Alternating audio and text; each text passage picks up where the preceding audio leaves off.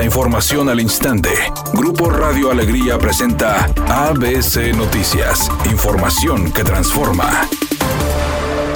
El incendio forestal que se registra en el municipio de Santiago se ha complicado por las rachas de viento, por lo que fueron desalojadas familias de la comunidad Potrero Redondo, según lo informó el alcalde David de la Peña. Con una dificultad por las rachas de vientos de hasta 50 kilómetros por hora, se tuvieron que replegar todas las brigadas que comenzaron los trabajos en la mañana por la cantidad del viento. Tenemos al momento 195 combatientes por pie y tierra, Nacional de Protección Civil del Estado, Protección Civil Santiago, Comisión Nacional Forestal, la Sedena, Guardia Nacional, así como distintas corporaciones de protección civil de los municipios metropolitanos y de los municipios vecinos que están en apoyo a este combate del día de hoy. Un albergue, este centro de convenciones en el Hotel Cola de Caballo para todas las familias que requieran, que no tengan algún familiar donde quedarse, podrán estar aquí en este albergue que estará habilitado para todas esas familias. Por otra parte, dijo que se buscan a los responsables de este incendio. Las sanciones las determina la autoridad competente, que es la Fiscalía General de la República o la, la Fiscalía estatal,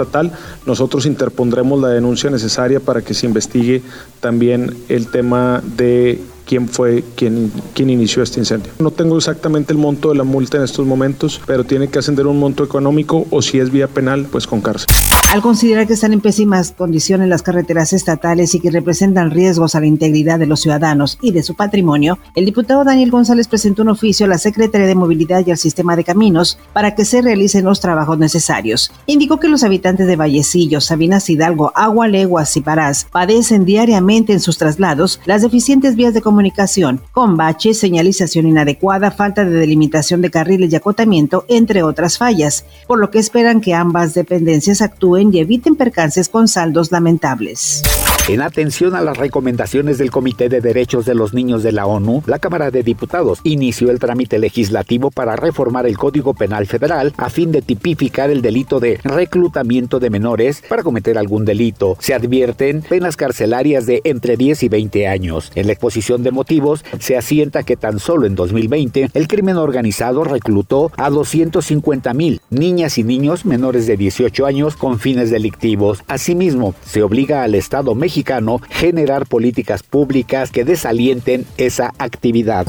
Editorial ABC con Eduardo Garza. Los negocios, eventos artísticos, deportivos y hasta los bares ya abren al 100%, pero las delegaciones federales para hacer trámites no trabajan ni al 20%. Y para muestra las citas en el SAT, si las busca no encuentra. En pasaporte menos, en el INE peor. En Profepa están las oficinas cerradas, en Conagua no hay trámites porque ellos siguen en pandemia. Ya basta, cuídense, no bajen la guardia en la salud, pero ya pónganse a trabajar. Urge reactivación de trámites en las delegaciones del gobierno federal en Nuevo León.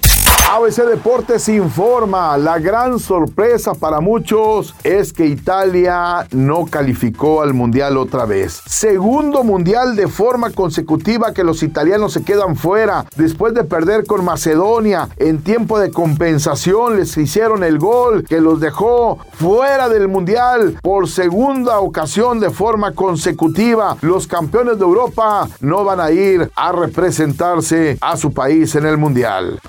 El 90s Pop Tour nuevamente volvió a la ciudad ayer por la noche. El show se presentó en la Arena Monterrey con un gran éxito. En el elenco estuvieron Ben Ibarra, Eric Rubin, Magneto, Cava, Jeans, Sentidos Opuestos y Ana Torroja quienes provocaron un coro monumental entre los asistentes, quienes no dejaron de cantar de principio a fin e incluso también dejaron su lugar para ponerse a bailar en todo momento.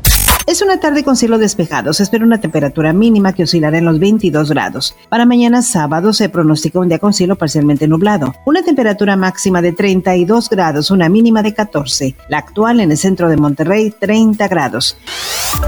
ABC Noticias. Información que transforma.